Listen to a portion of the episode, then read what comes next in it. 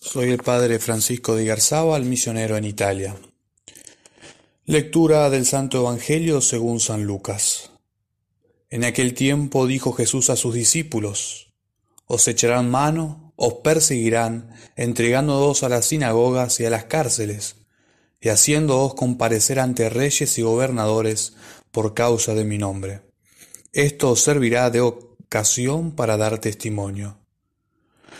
Por ello, meteos bien en la cabeza que no tenéis que preparar vuestra defensa, porque yo os daré palabras y sabiduría a las que no podrá hacer frente ni contradecir ningún adversario vuestro. Y hasta vuestros padres y parientes y hermanos y amigos os entregarán, y matarán algunos de vosotros, y todos os odiarán a causa de mi nombre. Pero ni un cabello de vuestra cabeza perecerá con vuestra perseverancia salvaréis vuestras almas.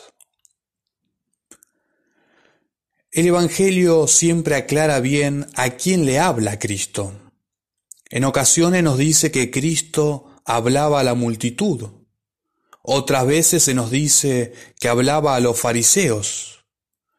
En el Evangelio que acabamos de escuchar, se nos dice que Cristo habla a sus discípulos es decir, a sus amigos, a aquellos que lo seguían.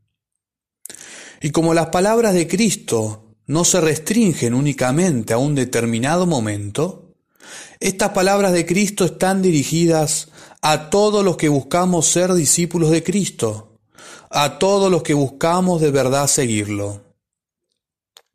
El anuncio que hace Cristo a sus discípulos y por ende a todos nosotros es bien claro.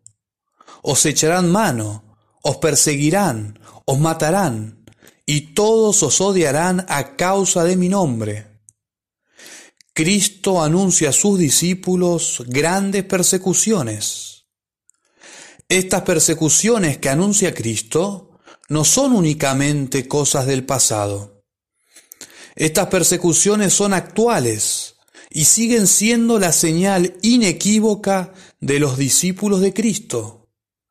Esto quiere decir que cuando un alma o una congregación es fiel discípula de Cristo, necesariamente vendrán las persecuciones. Dado que las persecuciones y tribulaciones se harán presentes en nuestra vida si buscamos ser fieles a Cristo, pienso que es fundamental tener presente dos consejos de San Ambrosio. En primer lugar, dice San Ambrosio, cuanto más grandes son las pruebas, mayor será el consuelo que te está reservado. Esta primer verdad nos tiene que llenar de consuelo y nos tiene que dar fuerza para seguir adelante a pesar de las cruces, para no detenernos a pesar de las tribulaciones que puedan venir.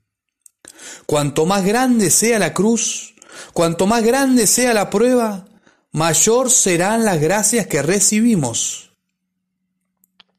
Por esta razón, cuando nos encontramos en el medio de la tormenta, cuando estemos en medio de las tribulaciones y no tengamos ningún consuelo del cual agarrarnos, debemos recordar siempre esta gran verdad.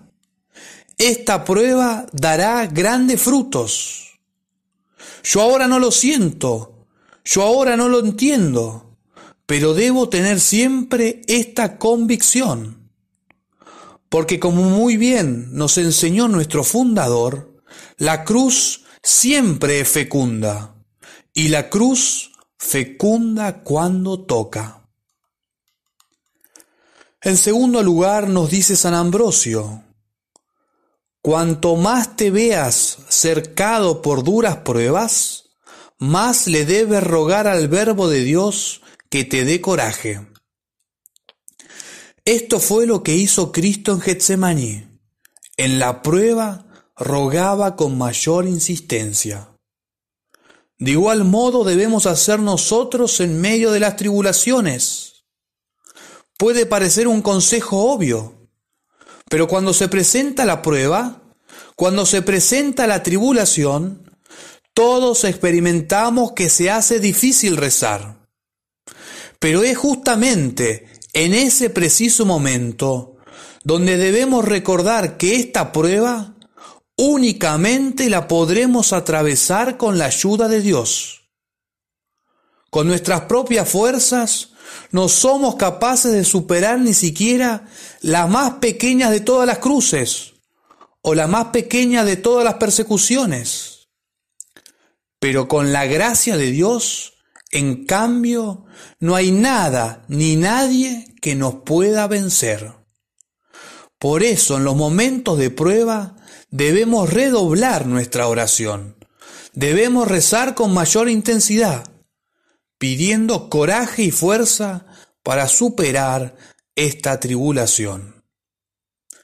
Pidamos entonces en este día a la Virgen que nos ayude a ser fieles discípulos de Cristo y que sobre todo seamos fieles en las cruces y persecuciones que la divina providencia nos tenga reservadas.